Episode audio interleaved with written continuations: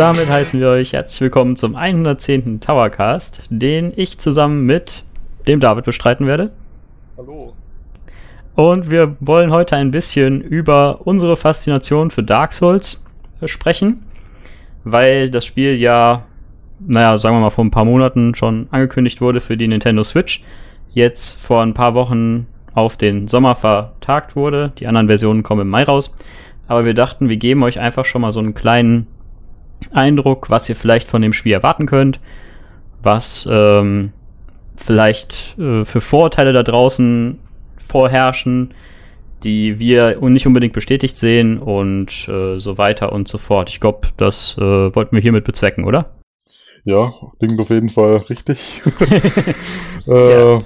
ja, es geht uns vor allem darum, was eben Spieler, die noch nie mit Dark Souls in Berührung kamen, von dem Spiel erwarten können und was sie vielleicht eher nicht erwarten können. Weil das Spiel hat ziemlich viel, es gibt, es gibt ziemlich viele Vorteile zu dem Spiel da draußen und wir sind halt der Meinung, dass diese Vorteile dem eigentlichen, der eigentlichen Spielerfahrung von Dark Souls nicht unbedingt immer ganz gerecht werden. Weil das Spiel eigentlich viel mehr bietet, als die Vorurteile eigentlich aussagen. Genau. Und weil halt jetzt im Endeffekt vielleicht die Nintendo Community auch noch nicht so naja, den Berührungspunkt mit der Reihe hatte, weil ja Demon Souls damals PS-exklusiv war und die Dark Souls-Teile ja bislang auch nicht auf äh, den Nintendo-Plattformen erschienen sind, dachten wir einfach, wir ja, äh, erleuchten euch mal ein bisschen oder teilen ja. euch unsere Eindrücke mit. Gelobt sei die Sonne. genau das. Ja, äh, ich würde sagen, dann fangen wir doch einfach mal an mit äh, einer kleinen Anekdotenrunde und zwar, wie sind wir denn zum Spiel gekommen, beziehungsweise du, David? Wie, wie wir eher zur Faszination gefunden haben, ist vielleicht die bessere Ausdrucksweise. Oder, oder so, ja, genau. Mein, bei mir ist relativ witzig, ich habe das erste Mal Dark Souls gespielt, damals in meiner Studienzeit in der Vorlesung. da saß mein Kumpel Andy, Grüße an der Stelle, saß neben mir und hat Dark Souls 2 gespielt auf, auf seinem Laptop. Ich meine, da ging es, glaube in der Vorlesung ging es, glaube irgendwie um Marketing oder um äh, irgendein extrem spannendes und wichtiges Thema, keine Frage. Aber Dark Souls war in dem Moment einfach ein bisschen interessanter. Kann ich gar nicht verstehen. ja. Also der saß neben mir und hat Dark Souls 2 gespielt mit seinem, ich glaube, es war ein PS3-Controller. Mhm. Und ja, ich habe da halt immer mal wieder rübergelinst und fand es eigentlich ganz spannend, weil alles, was ich halt bis dahin über Dark Souls wusste, war einfach nur, es ist ein unglaublich schwieriges Spiel. Genau. Und so sah es auch aus. Und so sah es auf jeden Fall auch aus, mit dem, was ich so gesehen habe. Mein Kenner des Spiels, der war da gerade im zweiten oder im ersten richtigen Gebiet, also in diesem Wald der gefallenen Riesen, glaube ich. Ja. Und hat, als ich da immer zugeschaut habe, gerade gegen den zweiten Boss in dem Gebiet gekämpft, also diesen Pursuer oder den Verfolger oder wie der auf Deutsch heißt. Also diesen schwebenden Ritter mit dem großen Schild und diesem großen Ah, Schwert. mit der mit der Balliste da, ne? Genau, genau. Ah, ja, ja, okay, genau. Ähm, äh, jo. Ja, und irgendwann habe ich dann nochmal selber Hand anlegen dürfen und habe den Boss auch mal probiert und bin kläglich gescheitert. und ich dachte mal nicht nur, was war ein blödes Spiel. ja, ich glaube, bei mir war es ähnlich. Ich habe irgendwann mal äh, mir das, glaube ich, gekauft für 5 Euro bei Steam, dann installiert und die ersten also 5 den, Minuten... Den, Moment, den, den, den ersten Teil, oder? Genau, ja, ja, genau. Ja. Also ich habe in der Tat auch mit dem ersten angefangen. Äh, und dann halt chronologisch durchgespielt. War, war das diese äh, Dings Edition, diese Prepare to Die Edition? Genau, mit dem DLC zusammen. Mhm. Die, die, der jetzt auch in Remastered drin ist und so. Ja, weil den habe ich ja noch nie gespielt vom ersten Teil. Ah, okay. Ja, interessant. Ja. Da ist in der Tat einer meiner Lieblingsbosse dabei. Okay. ich will jetzt nicht spoilern, ja, ich glaub, aber. Ich, glaube, ich weiß schon, wie du meinst. ja, jeder, der schon mal meinen äh, hier Dingens meinen Avatar gesehen habe auf Endtower, könnte vielleicht. Äh, Echt? Ist das dein Avatar auf Endtower? Ja. okay, das ich wollte ich wollte wollt theoretisch genommen auch mal ein Cosplay anfertigen, aber ich glaube, äh, das, äh, naja, whatever. Das ist eine okay. andere Geschichte für später, äh, für ein anderes Mal. äh, ja, genau. Also ich habe mir das halt irgendwann bei Steam gekauft für 5 Euro. Ich habe halt damals auch nur gehört, es ist äh, super schwer, aber auch, dass es sehr viel Spielzeit haben soll und dass viele Leute halt irgendwie darauf schwören und ich dachte so, naja, komm, für 5 Euro kannst du den Spaß mal geben. Äh, hab dann, glaube ich, angefangen, das erste Level zu spielen und dachte mir einfach, also dieses Untoten Asylum und dachte mir einfach nur so, boah, das ist so super hässlich, dieses Spiel. Also es sieht einfach nur mega scheiße aus und ich hatte absolut keinen Bock und äh, ich glaube, ich habe das damals auch mit äh, Maus und Tastatur gespielt. Äh, eine Sache, die man niemals tun sollte bei den PC-Ports äh, von Dark Souls. Ähm, naja, und dann habe ich das halt erstmal liegen lassen. irgendwann bin ich ja nochmal dazu gekommen und äh, ja, dann hat's irgendwann Klick gemacht, möchte ich sagen. Weil ich weiß nicht, also Dark Souls ist, vor allen Dingen Dark Souls 1, das finde ich ein Spiel, das hat sehr viel schöne Gegenden und sehr viel hässliche Gegenden und äh, der Anfang ist einfach, also ich weiß nicht, fandst du den hübsch? Keine Ahnung. Also von Dark Souls 1 definitiv nicht, aber ich habe ja auch mit Dark Souls 2 angefangen. Gerade ja, stimmt, Dark Souls genau. 1 ich meine, Dark Souls 1 ist generell ein ziemlich hässliches Spiel, weil das liegt auch einfach daran, dass die teilweise so komische Filter einsetzen. Ja, das also stimmt. Zum Beispiel von, diesem, von diesen Kanalisationen-Dingern äh, in die Schandstadt kommst, da ist ja so ein Filterwechsel auf einmal. Mhm. Da wird das Bild irgendwie von grünlich auf einmal so bläulich, türkis, mhm. was total weird aussieht. Ja, also stimmt. Das ist. Grafisch äh, das wirklich keine Bäume aus. ist, in, ist in der Tat richtig. Aber manche Gegenden hingegen sehen dann auch schon eigentlich ziemlich episch aus. Ja, also, also eine, eine richtig beeindruckende, sag mal, Panoramasicht. Du weißt sicher, was ich meine, wenn du da über die Mauer drüber fliegst und dann siehst du. Ach so, ja, einmal, ja, auf ja. jeden Fall, ja. Ein bisschen später im Spiel, wir wollen ja jetzt auch nicht zu viel spoilern. Ja. Ähm, ja, wie genau bist du dann zu Dark Souls 1 gekommen? Wahrscheinlich, okay. Also Dark Souls 1, muss ich ja sagen, habe ich erst nach Dark Souls 2 und Dark Souls 3 gespielt. Das war in der Tat okay. mein letzter Dark Souls Teil von ja. allen. Auch, auch interessant. ich bin ja zuvor auf Dark Souls 2 gekommen. Also ich habe mir das dann nach dieser, nach dieser Vorlesung dann mal irgendwann selbst gekauft, mhm. weil ich da halt doch irgendwie Spaß dran hatte, obwohl ich es total blöd fand. das ist auch schon so ein, so ein Thema, das, ja. äh, das man später ein bisschen ausbauen kann. Ja, erzähl weiter. Nein, ich, ich habe das dann ein bisschen widerwillig gespielt und habe mich über viele Aspekte aufgeregt, die ich teilweise auch heute noch nicht optimal finde. Beispielsweise die Kamera finde ja. ich ziemlich Finde ich ziemlich, äh, ich sag mal, ekelhaft teilweise in Dark Souls. Oder auch, ja. dass es halt wirklich keinerlei Tutorial gibt, keinerlei Anleitungen, überhaupt nichts. Ich meine, du wirst quasi einfach reingeworfen und äh, ja, darfst mal auf gut Glück losspielen. Darfst dir zwei, drei äh, Benachrichtigungen auf dem Boden durchlesen, von wegen, ja, hier so geist du an und sonst, äh, ja, keine Ahnung. Ja, also es ist wirklich Learning by Doing. Ja, und, das ist äh, richtig. Ja, und irgendwann, während dem Spiel, hat es dann aber auch irgendwann Klick gemacht. Und gerade Dark Souls 3 habe ich mir dann direkt zum Launch gekauft. Mhm. Und da war damals bei der Xbox One war damals Dark Souls 1 gratis dabei. Und so bin ich dann irgendwann auf Dark Souls 1 gekommen. Ah, okay, ja, das ist natürlich dann. Aber ich habe hab das dann aber Ding. erst nach Dark Souls 3 gespielt. Und ich fand es am Anfang noch ein bisschen. Ich meine, ich finde Dark Souls 1 hat so ein paar Elemente, den, äh, die sie in den Nachfolgern verbessert haben. Beispielsweise das Rollen finde ich in Dark Souls 1 ein bisschen. Äh, das fühlt sich alles ein bisschen unpräzise an, finde ich. Mhm. Im Vergleich zu vor allem Dark Souls 3. Ja, Aber stimmt, das Spiel ja. hat halt definitiv seine Vorzüge, die und dadurch konnte ich dann irgendwann nicht mehr aufhören. Genau. Äh, ja, ich weiß nicht, sollen wir schon direkt einfach mal zu so ein paar Vorteilen kommen, die vielleicht einem so in den Kopf kommen, wenn man das, den Titel Dark Souls hört, oder? Ja, also vor allem halt das Vorteil schlechthin wahrscheinlich, ja. Ja, äh, möchtest du es benennen? ja, also klar, jeder weiß, Dark Souls ist unglaublich schwierig. Das Richtig. liest man überall, das hört man überall. Es gibt auf YouTube zig Millionen Fail- und Death-Compilations von irgendwelchen Leuten, die meinen, äh, die hätten da ein paar witzige Tode gehabt. Was auch also, unter Umständen manchmal echt der Fall ist. ja, auf jeden Fall.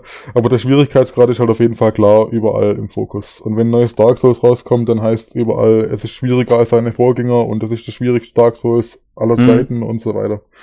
Also, das, also der Schwierigkeitsgrad ist ja immer im Mittelpunkt. Genau.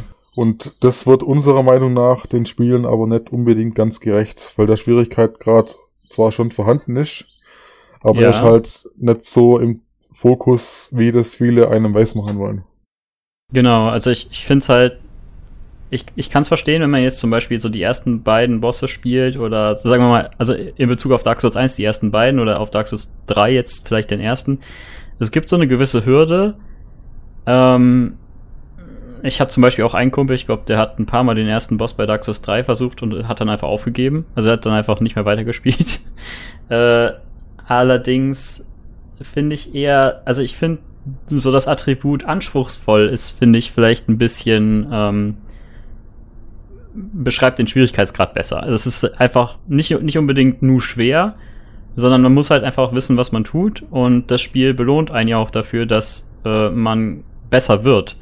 Und mit jedem Tod, den man quasi erleidet, lernt man immer was dazu und ähm, man hat jetzt irgendwie auch wirklich nur sehr selten das äh, Gefühl, dass man nicht weiß, warum man überhaupt gestorben ist. Also ich finde Nee, bei den die meisten Tode sind immer fair, ja. Genau, dass du halt siehst, okay, jetzt hat er die Attacke gemacht, die kannte ich vorher noch nicht. Jetzt zum Beispiel in Bezug auch auf, auf Bosse. Äh, wenn ich hinter ihm stehe, tritt er aus oder wenn ich zu weit weg stehe, macht er die und die Attacke und ähm, man tastet sich halt immer so ein bisschen weiter äh, ran quasi und ähm, kann das dann halt irgendwann auch ziemlich gut. Oder man meint Ja. es gut zu können und wird dann richtig fett gestompt. Das gibt's natürlich auch. Ja, aber vor allem lehrt halt der Schwierigkeitsgrad ein Spieler, dass er vor allem vorsichtig spielen muss. Und er gibt ihm ein gutes Mhm. Gefühl für die Welt und für die Gefahren, die halt auf ihn zukommen.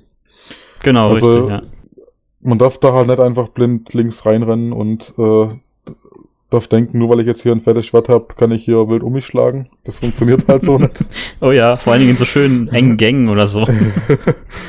Ja, also das lehrt einen auf jeden Fall vor allem mal vorsichtig, vorsichtig zu spielen und sein Leben wirklich als eine Art Ressource anzusehen, die man nicht unbedingt verschwenden will. Weil mit dem Tod macht das Spiel ja auch einige interessante Sachen. Das ist ja so, man kriegt, wenn man Gegner besiegt, quasi Erfahrungspunkte, die heißen in dem Spiel Seelen. Und, die, Hm. und diese Seelen gehen verloren, wenn man stirbt. Und dann kann man diese Seelen aber wieder erlangen, wenn man zu diesem Punkt geht, wo man gestorben ist. Da kann man dann seine gesamte Seelen wieder aufnehmen. Und das hat so, ein, ziemlich, so eine ziemlich schöne Dynamik zur Folge, dass du halt immer, äh, wie sagt man, du willst halt immer vorsichtig genug spielen, um keine Seelen zu verlieren. Und wenn du sie halt verlierst, wirst du halt nach und nach immer unvorsichtiger, weil du sie wiederbekommen willst. Und das ist so eine ganz schwierig zu beschreiben, aber da entsteht eine richtige Dynamik. Genau. Und äh, das Gefühl, wenn man quasi gerade auf seinem, auf dem Weg zu seinen 10.000 Seelen ist und dann irgendwie wegen einer extrem dummen Ja, Unaufsichtigkeit stirbt, ist äh, unvergleichlich, könnte man sagen. Nicht im positiven Sinn. Nicht unbedingt, nee. Also es ist halt, Aber man gibt halt im Spiel die Schuld. Man gibt nie, man gibt im Spiel die Schuld. Man weiß immer, man ist selbst schuld an seinem Fehler. ja, das stimmt. Also zumindest wirklich sehr selten. Manchmal hakt dann doch, wie du eben schon gesagt hast, die Kamera oder so, aber das ist wirklich, wirklich, also keine Ahnung, vielleicht von 100 Toten einmal, ich weiß es Ja, nicht. ja. wenn überhaupt. Äh, also meistens ist es wirklich darauf bezogen, dass man einfach selber blöd spielt und genau das auch weiß. Weil man einfach mal wieder zu greedy war oder was auch immer. Ja, es, ist Ähm. halt, es ist halt am meisten so ein Abwägen zwischen aggressiven und, und äh, defensiven Spielen. Genau. Und immer wenn du halt zu gierig wirst und zu aggressiv äh, und zu, zu aggressiven Spielen tendierst, dann kriegst du normalerweise immer aufs Maul. Ist, Ja, definitiv. das ist in der Regel immer so. Also es ist eigentlich immer so ein Geduldsspiel, mehr oder weniger. Ja, richtig. Also ich muss mich auch mal äh, beherrschen, muss ich sagen. Ich habe äh, öfter auch mal dann so Phasen, wo ich, wo ich einfach denke, so, ah, komm, die Gegner hast du schon tausendmal besiegt. Schnellst du dich jetzt einfach durch und dann kommt irgendwie so ein scheiß Fuchtelangriff und äh, weiß ich nicht, ein, ein Stich in den Rücken und du bist einfach bist einfach hops gegangen, obwohl du schon Level 80 bist und im ersten Gebiet rum, rumrennst. Also es ist halt auch so, dass das Gegner jetzt nicht unbedingt leichter werden, nur wenn du, nur weil du stärker wirst. Also klar, du killst dann teilweise Gegner mit einem Schlag, aber wenn du halt trotzdem unvorsichtig bist, kann das böse enden. Ja, und du gewinnst halt auch immer an Erfahrung, mehr oder weniger. Aber diese Erfahrung kann halt auch zu deinem Nachteil werden, weil du dann leichtsinnig wirst. Und genau dann können, kann dich das Spiel halt richtig fies erwischen, wenn du leichtsinnig an Situationen rangehst. Genau. Also Tipp hier schon mal, nicht zu, äh, nicht zu gierig sein. Nicht Und leichtsinnig, genau. Und äh, auf jeden Fall seine Gegner auch respektieren. Ja, jeden Gegner vor allem. Ja. Und vielleicht auch mit Items spielen. Ich glaube, das ist äh, auch eine Sache, die ich persönlich auch relativ selten mache, aber immer wieder versuche, weil ich meine, du bekommst halt verschiedene Items, so Brandbomben oder halt irgendwelche äh, Köderschädel heißen die Dinger, glaube ich, ne? Ja, Köderschäler benutze ich aber auch nicht. Damit kann man Gegner quasi anlocken mit den Dingern. Genau. Ja, bei Das ist aber auch so eine Sache, ich finde das, äh, also ich benutze ungerne Items, weil das so gegen meine eigene Faszination von Dark Souls äh, spricht.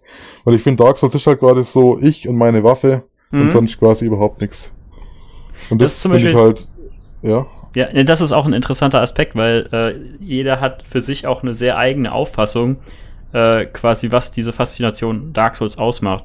Und äh, es gibt halt zum Beispiel dann auch Leute, die das wirklich also militant verteidigen, so ihre Aufsicht, äh, ihre Auffassung. Ich kann das auch ein, ein Stück weit verstehen, weil ich habe jetzt halt mit Kumpels zusammen Dark Souls 3 durchgespielt und äh, habe dann halt auch zusammen mit denen die Bosse gelegt. Wir werden gleich noch ein bisschen auf den Multiplayer zu sprechen kommen. Äh, und hatte dann halt irgendwie so das Gefühl so, äh, aber bei mir war der Bossfight viel schwieriger, weil ich halt alleine war, so, ne? Ja. Und dann war ich so ein bisschen so, nee, spielt ja gar nicht richtig Dark Souls, aber im Endeffekt muss da, finde ich, jeder auch so ein bisschen seinen eigenen Weg finden. Ich weiß nicht, also alles, was das Spiel einem gibt, sollte vielleicht genutzt werden. So, aber natürlich, ich, ich kann es auch äh, komplett verstehen, wenn du sagst, ich spiele jetzt ohne Items, weil äh, erstens habe ich das, glaube ich, die ersten drei Spiele lang auch gemacht und dann halt irgendwann erst im, im zweiten und dritten Run irgendwie mal angefangen. Ja, ich meine, am Anfang liegt es ja. aber dann eher daran, dass du einfach, dass dir das einfach zu kompliziert erscheint und dass es zu komplex ist. Ja, okay, das stimmt auch wieder. Ja, vor allen Dingen am Anfang, wo man denkt, okay, was mache ich hiermit, was ist jetzt hier dieser äh, rote Augapfel und hast du nicht gesehen. äh, erstmal zurücklegen und dann ähm, erstmal äh, alles horten und dann irgendwann genau. wird schon noch seinen Sinn haben. Richtig. Äh, ja, und gerade ja. auch nochmal in Bezug auf die Bosse, weil du vorher gemeint hast, dass du quasi zum Beispiel sterben kannst, wenn der Boss auf einmal einen Angriff auspackt, hm. den du nicht hast kommen sehen oder den du halt zuvor noch nie gesehen hast. Ich finde, da ist das Bossdesign aber auch so unglaublich gut, dass du alle Angriffe, obwohl du die noch nicht kennst, ziemlich gut voraussehen kannst, weil die Bosse halt so ein, gibt's einen Fachbegriff dafür, quasi das, das Anteasen von Angriffen bei, bei den Bossgegnern ähm. und auch bei den normalen Gegnern. Ja, ich weiß, was du meinst, ne? Also so wie bei wie bei Monster Hunter, wenn der genau, das eine genau. Teil da so mit seinem Horn blitzt, dann sollte man schnell wegrennen und sowas. Ja, genau. Ja. Und das ist halt in Dark Souls unglaublich gut umgesetzt. Und das ja, und, und teilweise kannst du halt auch von, davon, von einem Gegnertyp auf den anderen quasi äh, Schlussfolgern.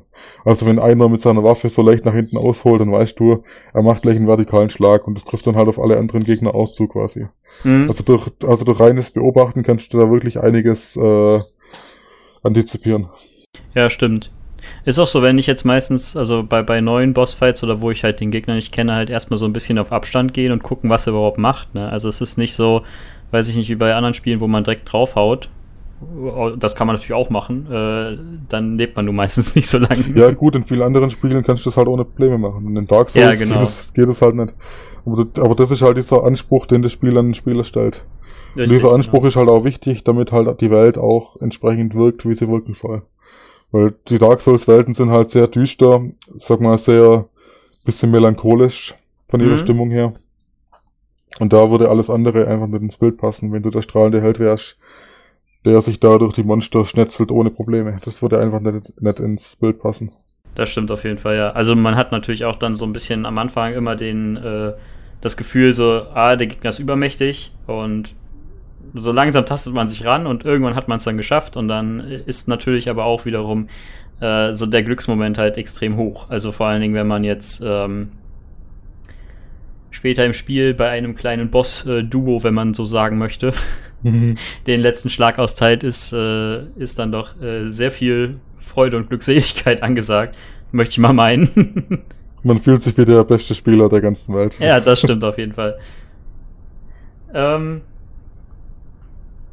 ja, sollen wir einfach direkt mal äh, aufs Worldbuilding eingehen, weil du eben schon ein bisschen von ähm, halt der Atmosphäre gesprochen hast? Ja, können wir machen. Gut. Äh, also ja. gerade gerade Dark Souls 1 ist ja mehr oder weniger berühmt für sein Worldbuilding, vor allem während der ersten Spielhälfte. Ich denke, das mhm. haben das haben sicher das haben sicherlich auch schon mal viele gehört, die wirklich noch nie mit Dark Souls in Berührung kamen, aber vielleicht nochmal zu, zu kleinen äh, ja, zur Erklärung.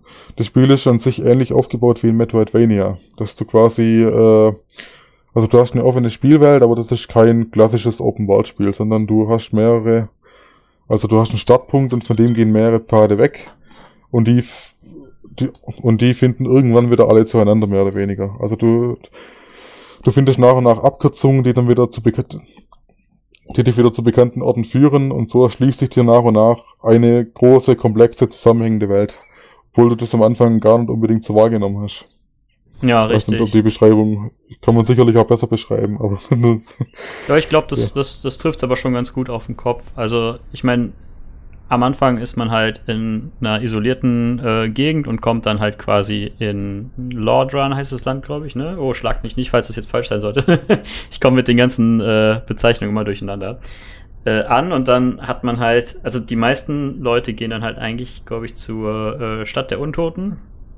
Ich muss auch sagen, bei den Gebieten bin ich mir auch nicht ganz sicher, weil irgendwie tausende englische Begriffe in meinem Kopf auch noch rumschwirren. Ja, ähm, ich glaube, das heißt Bezirk der Untoten, ich bin mir aber nicht ganz sicher. Ja. Oder so, ja, genau. Ähm, man könnte dann aber auch theoretisch genommen direkt von den äh, vom Friedhof in die Katakomben gehen oder äh, direkt nach Neu-Londo oder sonst wie. Ähm, obwohl man da natürlich dann auch irgendwann auf, ein, auf gewisse Hindernisse stößt. Ja, aber es gibt es keine, äh, keine, ich sag mal, wie, wie in einem klassischen Metroidvania oder wie in einem Zelda irgendwie irgendwelche Items, nee, die du brauchst, ja, genau. um irgendwo voranzukommen. Also das ist wirklich rein also, also die Blockaden sind quasi der reine Schwierigkeitsgrad, dass du halt manche Gegner, du könntest sie theoretisch besiegen, Richtig. aber es ist halt verdammt schwierig. Was dann halt auch Leute im Speedrun äh, dementsprechend machen. Also es gibt natürlich dann auch zum Beispiel Bosse, die man auslassen kann oder die man vielleicht gar nicht entdeckt, wenn man jetzt nicht unbedingt äh, danach sucht.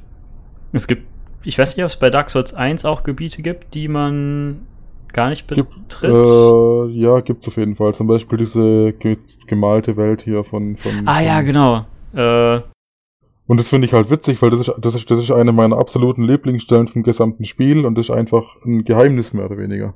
Ja, das stimmt. manche genau. Spiele werden das, das werden manche Spieler nie entdecken. Und, und das halt in so einem Vollpreisspiel oder halt in so einem aufwendigen Spiel. Ja. Das ist halt, finde ich, faszinierend, dass die halt so viel Content hinter wirklich einem Geheimnis verstecken. Das gibt's heutzutage eigentlich überhaupt nicht mehr sowas.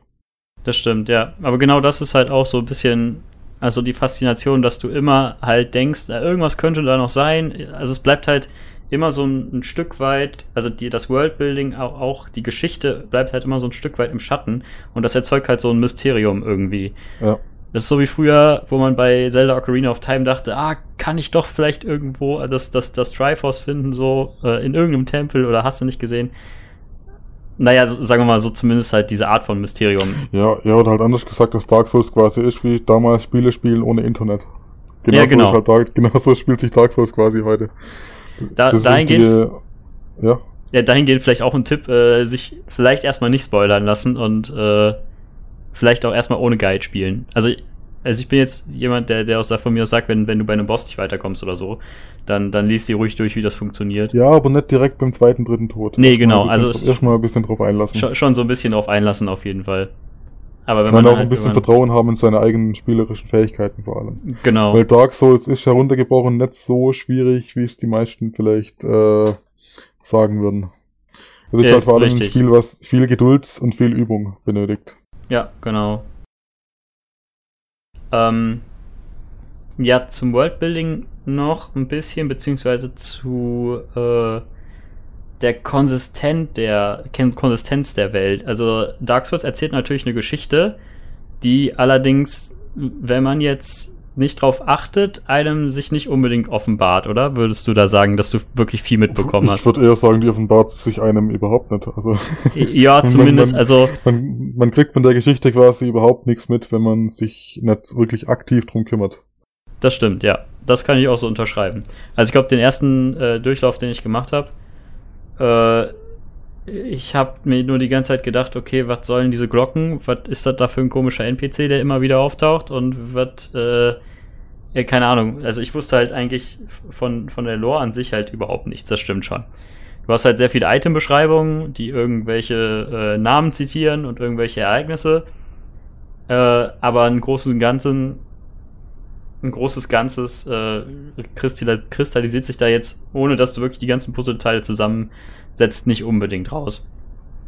Das ist aber also eigentlich auch gar ja. nicht mal so schlimm, würde ich sagen, weil das Spiel halt aufgrund seiner Gameplay-Mechaniken einfach so süchtig machen und so, so viel Spaß macht, äh, dass, dass man dahingehend eigentlich gar nicht mal so jetzt diesen Story-Drive braucht. Weil gerade Nintendo-Spieler können sich das so ähnlich vorstellen wie die Metroid-Reihe. Die macht das nämlich so ähnlich, ja, vor, genau. allem die, vor allem die Metroid beim Spiele. Ja, und gerade Dark Souls ist ähnlich wie Metroid auch ein Spiel, das sehr viel mit der Isolation des Charakters äh, ja, ich sag mal, spielt. Mhm. Dass, dass du quasi völlig abgeschnitten von jeglicher Zivilisation da dich rumschlagen musst. Genau, dass du halt auch nur ganz wenige NPCs triffst und die auch alle irgendwie einen Schlagwelch haben. so, äh, bis auf vielleicht äh, hier Night Solaire. ähm, genau, an der Stelle dann nochmal. Ähm, aber auch zum Beispiel jetzt, ähm, was ich immer sehr faszinierend finde, ist, dass halt du in dem Spiel Items findest, die halt wirklich entweder halt zu dem äh, Gegner, den du killst, passen, oder halt Items auf dem Boden findest, zum Beispiel oder in bestimmten ähm, Umgebungen, die dementsprechend auch nicht zufällig sind. Also wenn du zum Beispiel dann im, weiß ich nicht, im, im Sumpf bist, wirst du keinen. Ach, jetzt fällt mir kein Beispiel ein. Wirst du keine blühende Blume finden. Ja, zum Beispiel Ahnung. irgendwie sowas. Halt, also es, es ist halt alles sehr konsistent und anhand von den Items, die da liegen, kann man auch ein bisschen ableiten, was halt so mehr oder weniger in dem Gebiet geschehen ist. Also wenn du halt dann durch irgendwelche Gänge gehst und dann findest du halt, äh, siehst du ganz viel Zellen und du hebst dann auf einmal ein Item auf und hast komplettes äh, Pyromantenrüstungsset, dann weißt du, ah, okay, hier waren offenbar früher Pyromanten oder irgendwie sowas. Und das gibt dir halt immer so, so einen kleinen, naja, so wie nennt man das? Äh, so, so, ein kleiner so, Leckerbissen, keine Ahnung von, so, von der Lore. Ja, so Gefühl dafür, ne? Was, was ja. halt im Endeffekt. Es, es, sind dann nicht nur die Itembeschreibungen, es ist ja auch das, wie man so schon sagt, das Environmental Storytelling. Also genau, durch Beobachten richtig. kann man sich einiges erschließen, was in der Welt was in der Welt geschehen ist. Ja. Und das ist halt einfach so unheimlich fantastisch äh, gemacht bei Dark Souls. Ja, und das ähm, zeichnet auch die Atmosphäre richtig auswendig. Gerade die, du, du, du hast halt nie das Gefühl, dass quasi die ganzen, die, die ganzen Strukturen nur, nur so rumstehen, weil ein Leveldesigner dachte, dass es so ein gutes Spiel abgibt, sondern mhm. das hat alles auch quasi in sich selbst äh, einen Sinn. Und du hast genau. wirklich das Gefühl, dass du hier eine, ja, ich sag mal, eine wirklich, exist eine wirklich existierende Welt durchschreitest. Genau. Das ist halt so auch die Faszination, die äh, einem dann so entgegenschlägt oder die man, was man halt quasi äh, faszinierend findet an dem Spiel. Ähm, wobei ich jetzt auch sagen muss, so richtig in die Story reingekommen bin ich halt auch erst, seitdem ich dann mir diverse Videos von äh, Vati angeguckt habe. Ich weiß nicht, wie dir das geht. Ich bin ja in der Story überhaupt nicht drin, muss ich sagen. Also okay. Aber ich, aber ich, aber ich spiele halt trotzdem als jemand, den das jetzt relativ wenig interessiert, dass, dass die Lore und generell das Storytelling in der dezenten Form den Spielen total gut tun. Weil ja, das halt auch zur Atmosphäre beiträgt, wenn du wirklich keine Ahnung davon hast.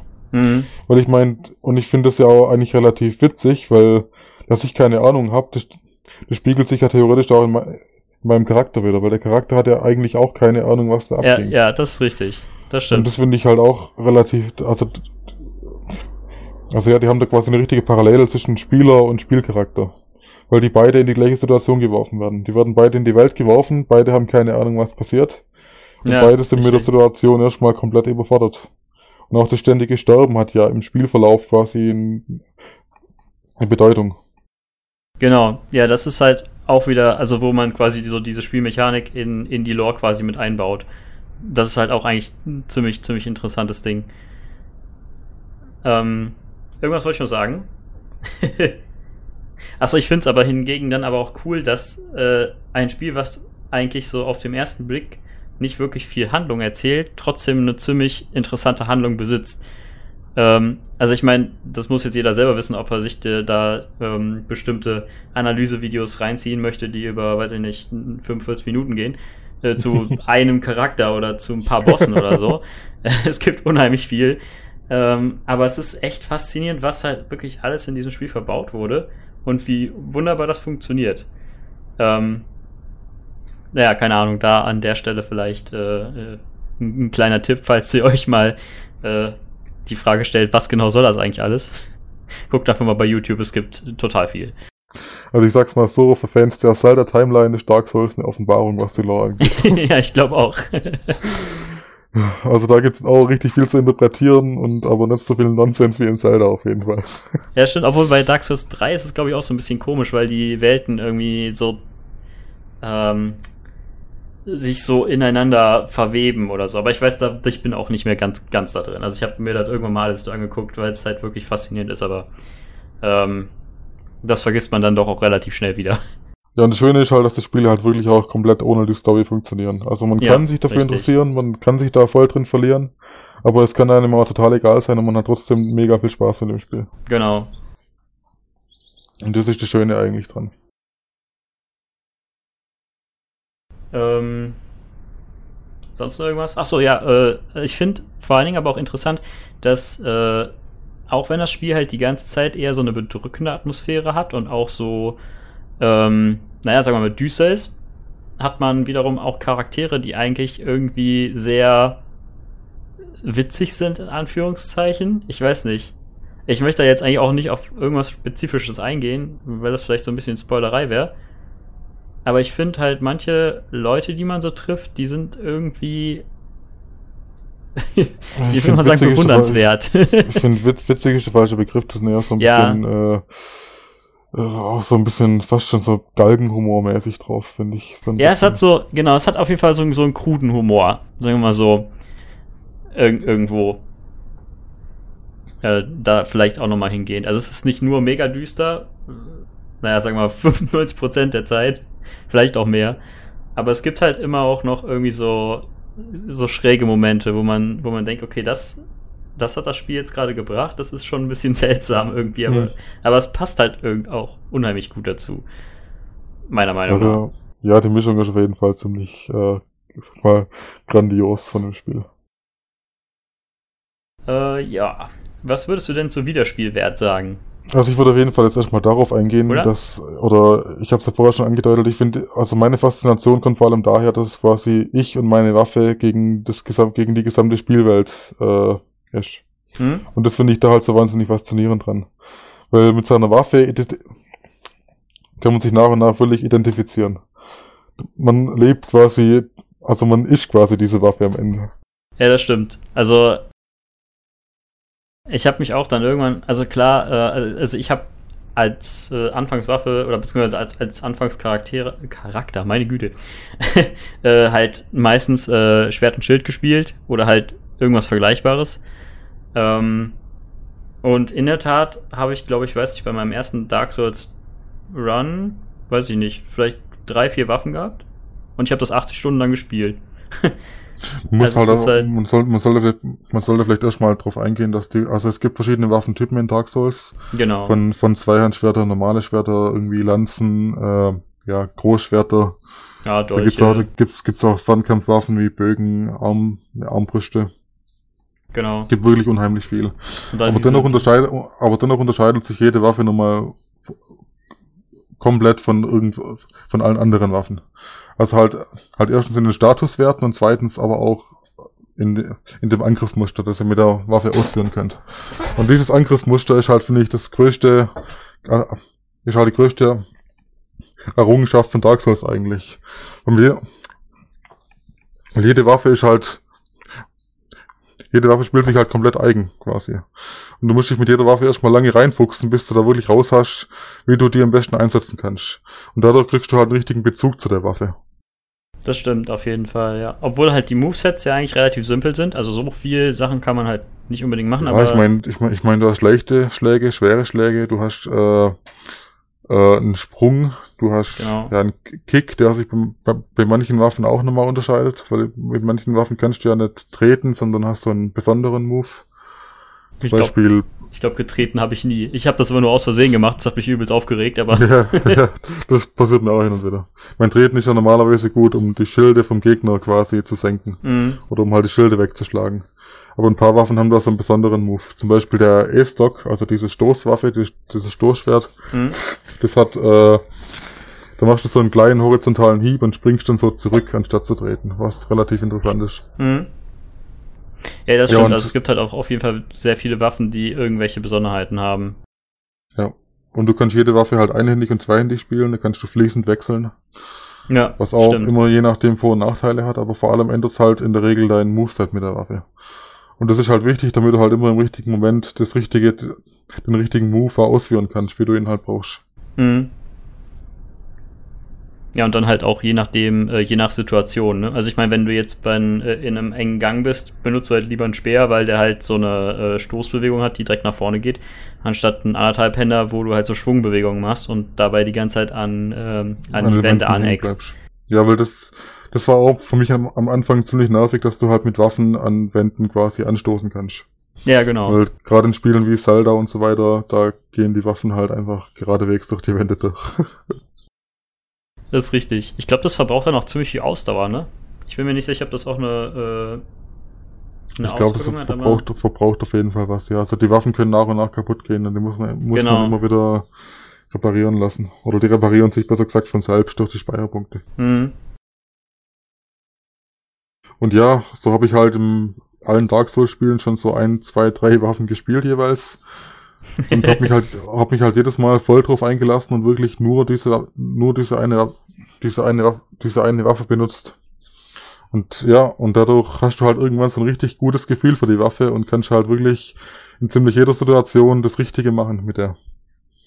mit allen anderen Waffen ja. kommst du halt dagegen dann überhaupt nicht klar. ja, genau. Also ich habe halt irgendwann nach meinem ersten Spiel, äh, glaube ich, dann mal angefangen, ein bisschen auf Magie zu gehen. Äh, was natürlich auch ein ganz interessanter Faktor ist bei Dark Souls, weil Magie äh, teilt sich in drei verschiedene Kategorien auf. Einmal hat man normale Zaubereien, dann hat man Wunder und man hat Pyromantie. Und ähm, ich bin mir jetzt gerade nicht ganz sicher, wie es bei Dark Souls 1 ist. Da hat man, glaube ich, nur Ladungen, ne? Da hat man noch kein Mana. Puh, wie gesagt, ich habe das nie so groß benutzt, aber man hat, ja, man hat Ladungen, glaube ich. Also da ist immer so eine Anzeige, wie viel du das noch nutzen kannst. G genau. Ja. Und, ich glaube, meiner ähm, wurde erst mit Dark Souls 3 eingeführt, kann das sein? Das kann sein, ja. Ich glaube, bei Dark Souls 3 hattest du ja dann, glaube zwei verschiedene Estus äh. Genau, da hast du Asche, Estus und den normalen. Äh, auf jeden Fall ändert sich halt dann auch wieder wirklich das, das also das komplette Gameplay vielleicht nicht, aber die Spielweise, wie man halt ähm, an Kampf zum Beispiel herangeht, ist äh, als Magier oder sagen wir mal, ich kann eher von Pyromant sprechen, weil ich das halt äh, häufiger gespielt habe, wirklich anders. Also du hast als, als Pyro natürlich halt so diese obligatorischen Feuerbälle. Äh, gibt dann aber auch zum Beispiel so ein paar Buffs, die man machen kann, vor allen Dingen, wenn man dann später mit Leuten vielleicht auch zusammenspielt. Man kann die heilen, man kann so ein bisschen ähm, verstärken äh, und so weiter. Äh, ist aber halt vor allen Dingen interessant, wie sich dann so ein Bosskampf halt auswirkt. Also wo ich halt mit, mit Schwertkämpfer oder so halt mehr oder weniger relativ nah vor dem Boss stehe und dann halt gucke, was er macht und ausweicht und so, äh, musst du halt als Pyroman zum Beispiel wesentlich mehr aufpassen, weil du sonst halt einfach super schnell hops gehst. Und ähm, dann aber auch dementsprechend wieder viel mehr Schaden machst das äh, finde ich irgendwie ziemlich, fand ich ziemlich faszinierend, weil das Spielerlebnis dadurch auch nochmal ein ganz anderes wird. Irgendwie. Ich meine, gerade wenn du ja auch mit normalen, ich sag mal, Nahkampfwaffen spielst, ist ja auch das äh, Weglocken von Gegnern immer ein großer, Spiel, ein großer Spielbestandteil. Ja, also, dass, dass, wenn du eine Gruppe hast von fünf Gegnern, dass du versuchst, die alle einzeln anzulocken, damit du halt viele 1 gegen 1 Kämpfe hast, weil im 1 gegen 1 natürlich du eine viel größere Siegechance hast, als wenn da fünf, fünf auf einmal auf dich losgehen. Ja, das ist halt auch wieder so ein äh, Aspekt, der, den man vielleicht sogar schon fast als Tipp äh, aussprechen könnte. So, also kämpf lieber mit einem oder vielleicht noch mit zwei Gegnern, aber nichts darüber. Das wird in den allerseltensten Fällen was. Oder? Da muss man halt auf so vieles gleichzeitig achten. Weil ja, genau. Jeder, ja. Das ist ziemlich schwierig. Und gerade Dark Souls 2 war ja dahingehend auch ziemlich kritisiert, weil Dark Souls 2 relativ häufig auf diese Mehrfach-Gegnerkämpfe setzt. Auch bei Bossgegnern zum Beispiel. Da gibt's ja einige Bosse, die aus drei oder zwei Gegnern bestehen. Ja, ich weiß gar nicht, Dark Souls 2 habe ich glaube ich nur einmal gespielt. Ich fand das irgendwie nicht so klasse. Ja, deswegen. ja, ich kann mich nur noch an diesen einen Boss erinnern, der einfach so ein gigantischer Blob war, der einfach nur durch den Raum gerollt ist und ich dachte mir, was soll ich jetzt hier machen? Dann habe ich da drauf gehauen, dann war er tot. Und dann dachte ich mir so, oh, das war ein sehr, sehr schöner Bossfight. Naja. Ach, dieser, dieser, dieser, dieser Jabba von Star Wars. ja, genau. Das war meine Erfahrung mit Dark Souls 2. Ich habe die DLCs allerdings nicht gespielt, von daher kann ich nicht sagen, äh, die sollen ja ganz gut sein auf jeden Fall. Die waren deutlich besser als das Hauptspiel. ja. hm. Also hatte ich sehr viel Spaß mit. Ich meine, ich habe natürlich mit Dark Souls 2 ein besonderes Verhältnis, weil es halt mein erstes Dark Souls war. Ja, das stimmt. Ja. Ja, Aber ich mag 1 und 3 trotzdem mehr als Dark Souls 2 im Endeffekt. ja. also ich glaube, das, äh, das könnte ich auch so unterschreiben. Ähm, womit würdest du weitermachen wollen? Ja, ich, und gerade durch die verschiedenen Spielstile, die wir jetzt angesprochen haben, kommt Ja. halt auch ein unglaublich hoher Wiederspielwert zustande. Das ist halt auch so ein, so ein besonderer Vorteil von Dark Souls. Es gibt halt jedem Teil standardmäßig ein New Game Plus System. Also Mhm. man kann, man kann sein, äh, man kann seinen Charakter einfach von neuen Durchgang quasi übernehmen. Der behält dann seine gesamten Level, sein gesamtes Equipment. Bei Equipment glaube ich nicht alles, aber halt das meiste auf jeden Fall, also gerade Ausrüstung und so weiter. Und Ja. spielt dann das Spiel und spielt dann das Spiel quasi in einem bisschen höheren Schwierigkeitsgrad. Also die Bosse sind, die Bosse teilen halt mehr Schaden aus und haben mehr Lebenspunkte zum Beispiel. Und kann das dann so nochmal durchspielen. Und findet dann dabei sogar teilweise neue Gegenstände, die es zuvor nicht gab. Genau, also halt zumindest dann aufgerüstete oder so, ne?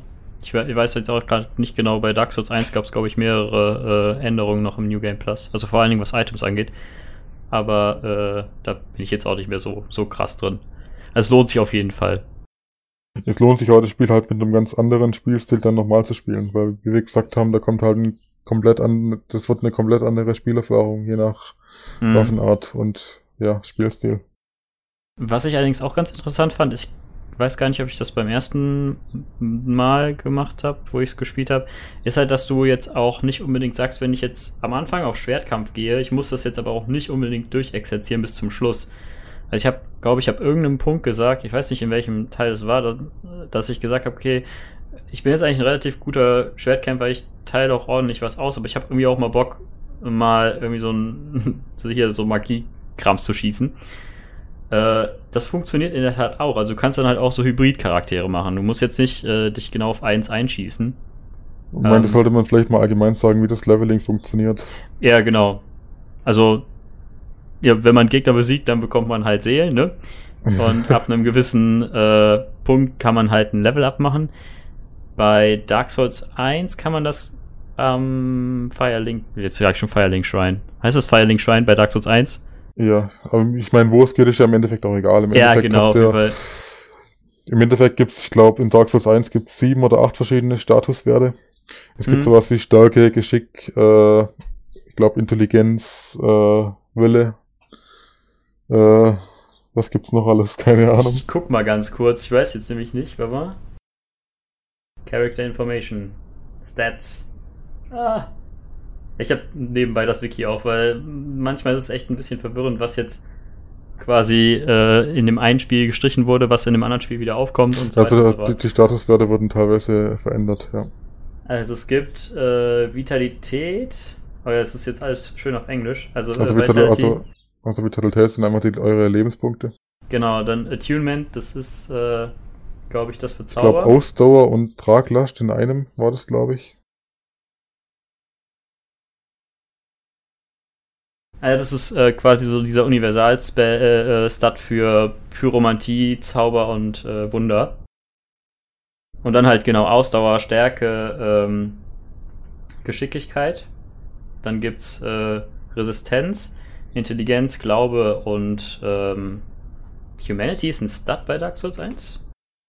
Puh, gute Frage. Ich weiß aber nicht, was der macht. Nee, ich glaube, das, also das wird, das wird aufge, aufgezählt im äh, Statusmenü, aber das kann man, glaube ich, nicht leveln.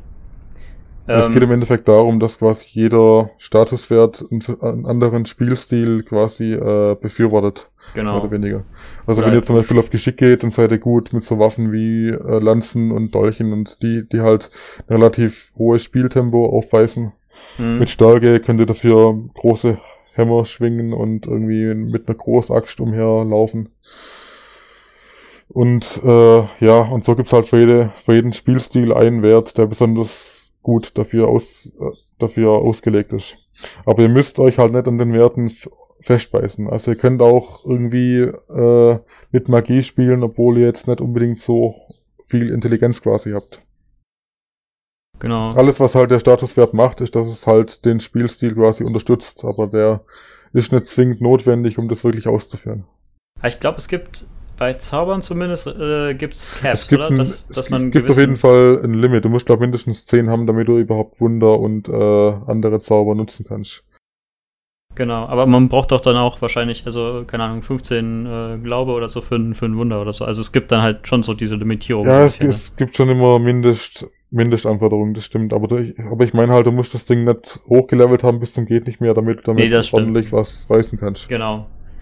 Beziehungsweise, ich glaube, die Waffen kann man sogar theoretisch genommen alle so tragen, aber dann machen die halt entweder keinen Schaden oder die Animation ist absolut lächerlich, wenn man es Mhm. dann halt nicht die, die dementsprechenden Werte hat.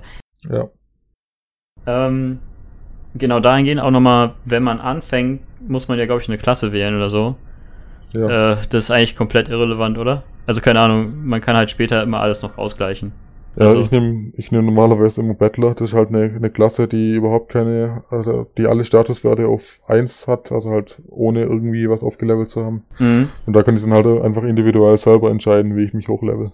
Ja, Und im. Endeffekt ist jede Klasse eigentlich genau gleich, weil die, die Klassen haben halt schon ein verschiedenes Grundlevel und je nach Grundlevel haben sie halt verschieden ihre Fähigkeiten geskillt. Ja, richtig. Also man bekommt quasi pro Level, kann man quasi einen, einen Skillpunkt verteilen. Ja.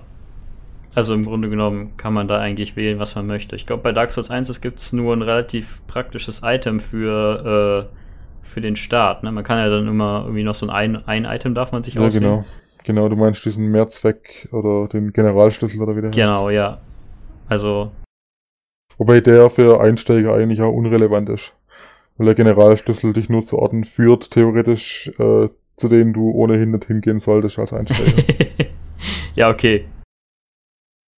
Das stimmt also das, auch hört, wieder. das hört, hört sich verlockender an, als es im Endeffekt eigentlich wirklich ist, finde ich. Aber man kann die Erfahrung ja machen. also Leute, nehmt alle den Generalschlüssel und geht hin, wo ihr immer ihr wollt. ja, direkt, ähm, Direkt in die Schandstadt. auf jeden Fall. Oh ja, oh ja, sehr schön. Auch eins meiner Lieblingsgebiete im ganzen, Ja, im von- ganzen von- Franchise, muss ich sagen. Ne? Von jedem. Alle lieben das Gebiet. War sehr klasse. 5 FPS, hurra. Ja, genau. Also Hoffen wir wir mal. wissen, dieses Gebiet ist berüchtigt dafür, dass es äh, die Performance der alten Systeme, vor allem der Konsolen, ordentlich in die Knie gezwungen hat. Genau. Das lief da teilweise mit einer einstelligen mit, mit, einer, einste mit einer einstelligen Bildwiederholungsrate pro Sekunde und das war nicht sehr schön. Und Gegner, die sehr nervig waren und äh, Ja, Bonfires, die auseinander standen wie sonst was, ne? Ja, Hier übrigens auch nochmal ganz kurz. Äh, Bonfires sind so eure äh, ja, Reisepunkte ist es nicht ganz, weil man ja am Anfang nicht schnell äh, reisen kann. Aber ähm, halt so die, wie nennt man das, Checkpoints. Wegpunkte, ne? Ja, oder, genau. Checkpoints, ja. Checkpoints, richtig. Also da könnt ihr, könnt ihr speichern, da könnt ihr euch aufleveln, da könnt ihr eigentlich alles machen. Da seid ihr in Sicherheit. Hm. Ja, da ist, am Bonfires ist das Leben richtig schön.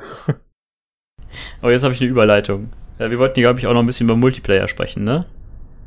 Also zumindest. Äh, in Dark Souls 1 gibt es äh, sogenannte Menschlichkeit, die man ab einer gewissen Zeit bekommt. Ich bin mir gerade nicht mehr ganz sicher, wann man die bekommt. Auf jeden Fall, wenn Und die man. bekommt, bekommt, die bekommt man eigentlich von Anfang an immer. Also du kannst halt, äh, es gibt, du kannst sie einmal finden als Item und dann halt so plöppen, damit man halt Menschlichkeit bekommt.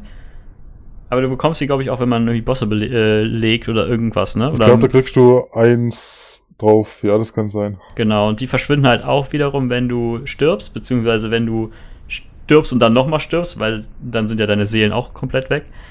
Ähm, und die kann man am Bonfire einsetzen, um sich menschlich zu machen.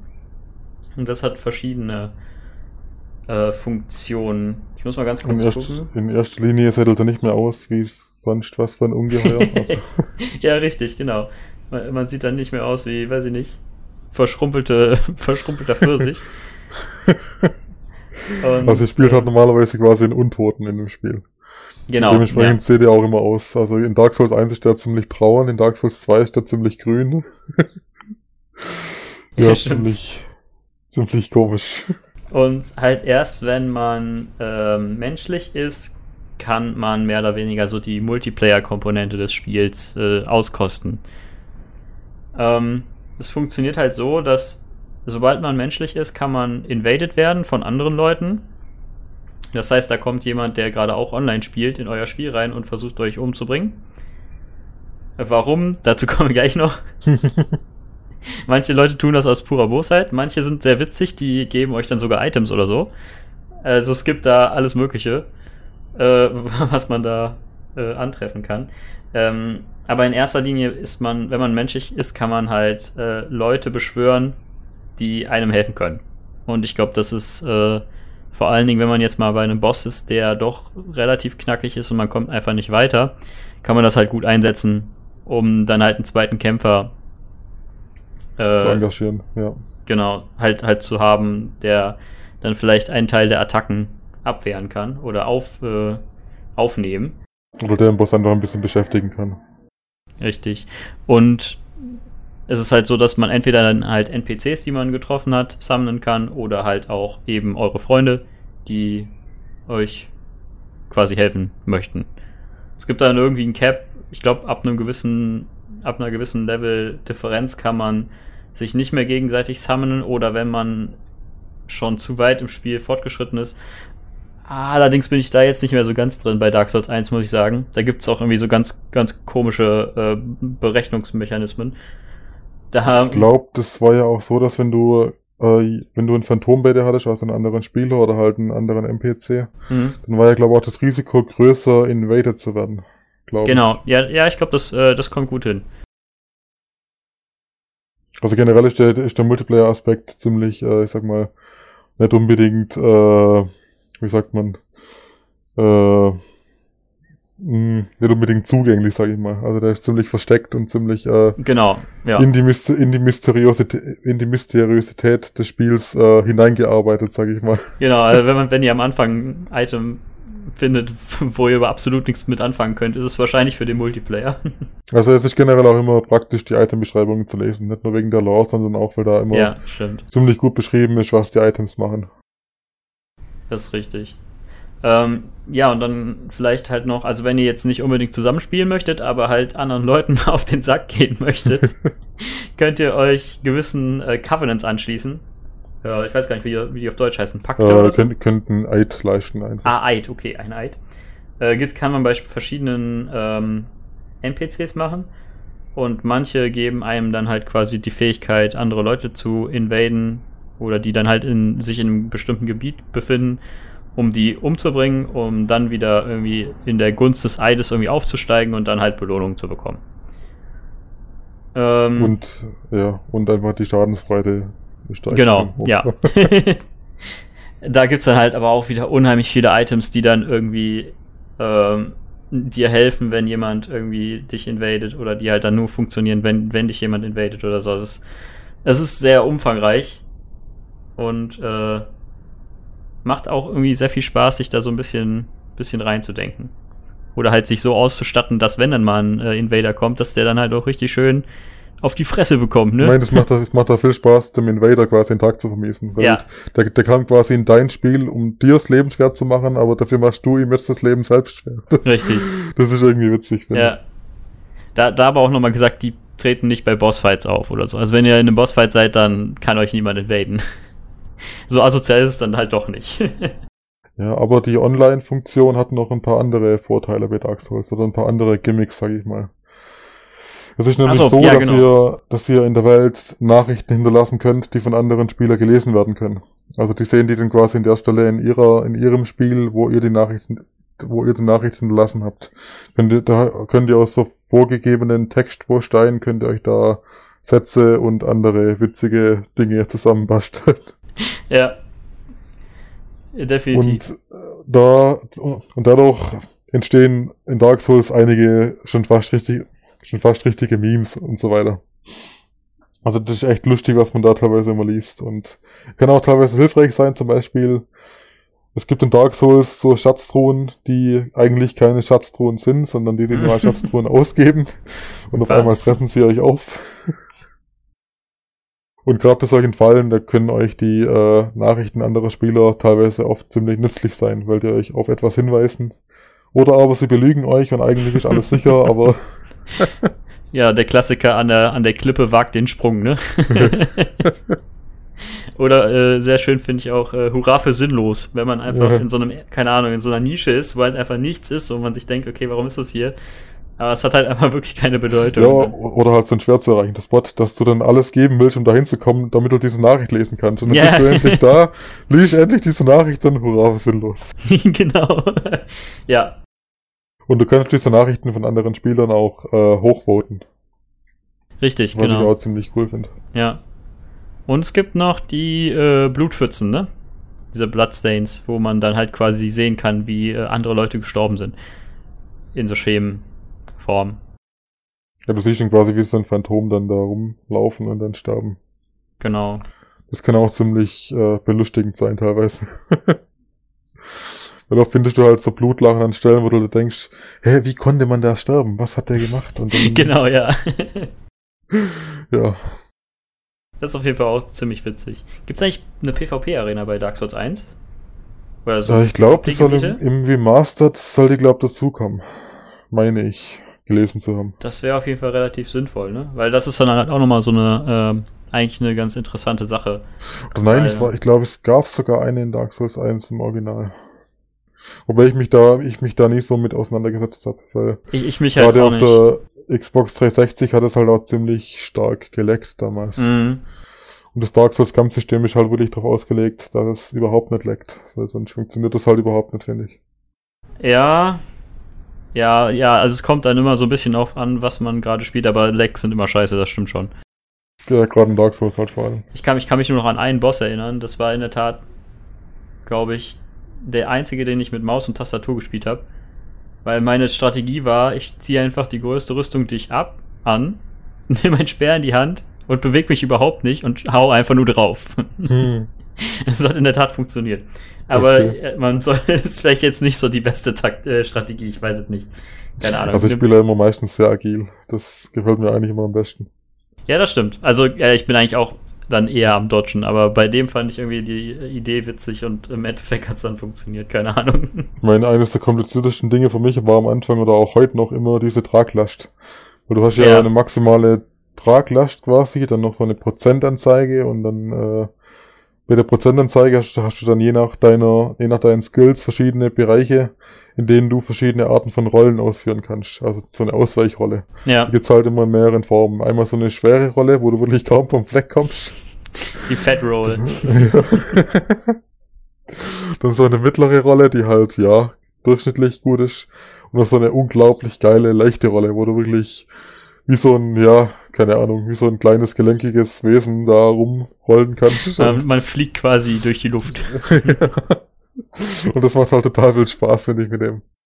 Ja, das stimmt. Also, das ist halt auch wieder so eine, so eine ähm, Sache, wo man so ein bisschen abwägen muss, wie so sein Spielstil ist, ne? Ob man jetzt halt quasi Auf Rüstung geht oder auf, Genau. äh, ja. oder halt auf ich, ich scheiß auf Rüstung und äh, dodge alles und meine, ich scheiß so meistens Schaden. komplett auf Rüstung. Also ich nehme meistens wirklich was komplett leichtes. ich versuche immer so den Mittelweg zu gehen, aber ja, wie gesagt, das ist halt eigentlich auch schön, dass das, äh, dass es sowas Und halt, das halt, funktioniert, ne? ja, und das beides funktioniert vor allem, ja. Das finde ich halt schon cool. Und gerade als ich Dark Souls 3 durchgespielt habe, da hatte ich in meinem zweiten oder dritten Durchlauf hatte ich nur so Doppelwaffen und halt quasi überhaupt keine Rüstung und musste dann halt wirklich allem ausweichen. Und ich weiß nicht, ob du dich dran erinnerst, in dieser Kathedrale der Untoten oder wie das hieß, Äh, da gab es ja obendrauf so ein geheimes Bonfire, wo du auch dein Aussehen verändern, verändern konntest. Da musstest Ah, du ja, in der, ja, ja. in der Ja. großen Halle da ganz oben über diese dünnen äh, genau, über diese Balken Dinger da. laufen. Ja. Und da waren halt auch so Ritter drauf mit Schilden und Speeren und allem. Und ich Mhm. musste dann die halt quasi da oben besiegen, waren Doppelwaffe, ohne ein Schild, ohne Schutz. Und musste da drum rumtänzeln auf diesem schmalen Pfad.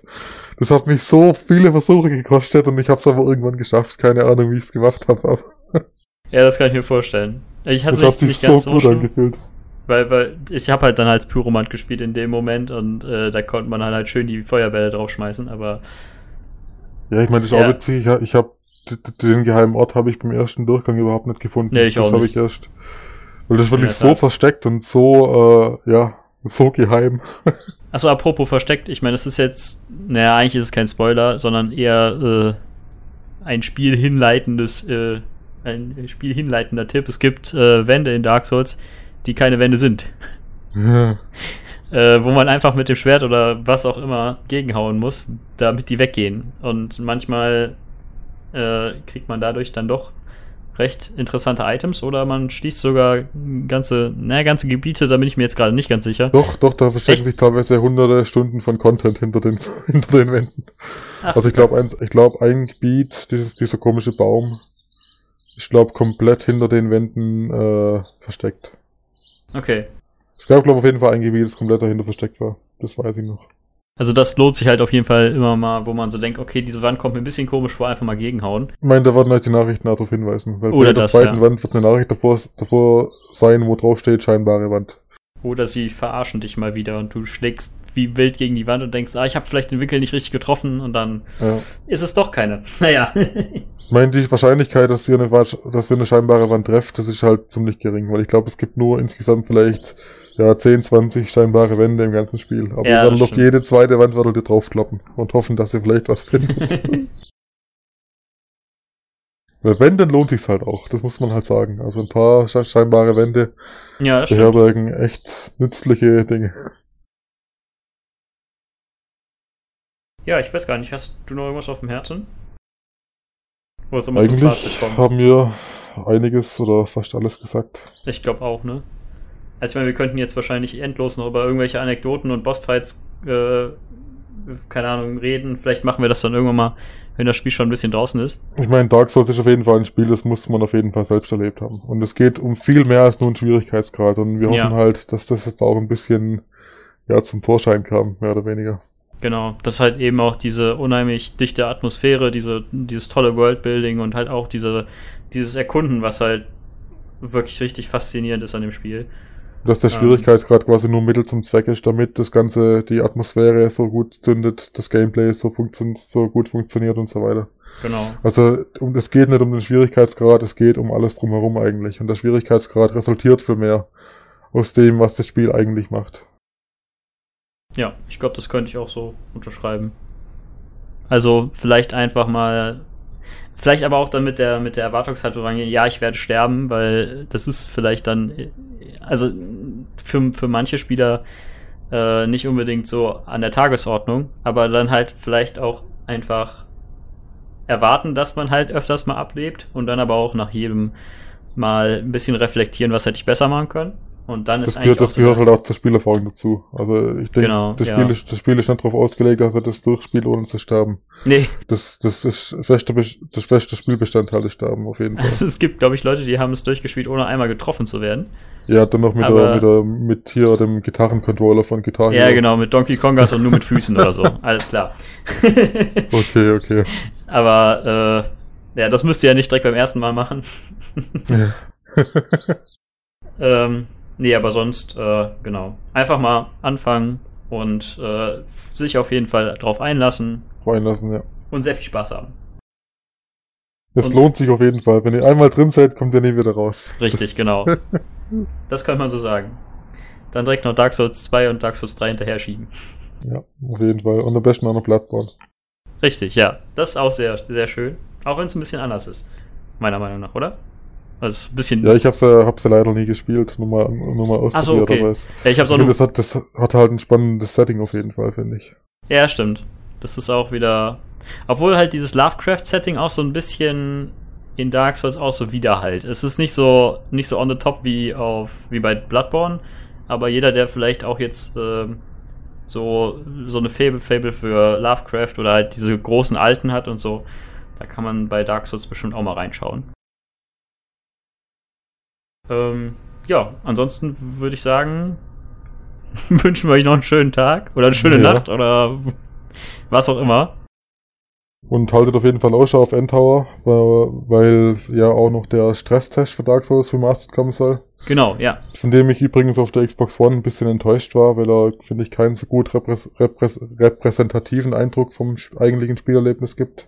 Mhm. Aber um mal ein bisschen reinzuschauen und sich schon mal ein bisschen mit der Steuerung vertraut zu machen und generell zu sehen, ob das einem liegt oder nicht, könnte es auf jeden Fall ganz brauchbar sein. Und die werden genau. euch da auf jeden Fall darauf hinweisen, wenn das dann feststeht, wann der äh, losgehen, soll auf, losgehen soll auf der Nintendo Switch. Richtig. Ja, ansonsten, falls es euch gefallen hat, gebt einen äh, Daumen nach oben. äh, falls nicht, sagt uns, was wir hätten besser machen können. Und falls ihr Fragen habt, könnt ihr die natürlich auch gerne stellen. Äh, ich glaube, da gucken wir dann doch ab und zu mal rein und äh, werden euch alles beantworten, was äh, wir jetzt vielleicht noch nicht angesprochen haben oder was ihr nochmal genauer erörtert haben möchtet oder so. Und lasst uns gerne auch mal euren Eindruck zu Dark Souls, falls ihr das schon mal gespielt habt, in den Kommentaren da. Genau, ja. Oder, oder was ihr euch vielleicht als Neukäufer oder als, als interessierte Käufer von Dark Souls Remastered von dem Titel überhaupt erwartet. Das würde uns auch mal interessieren.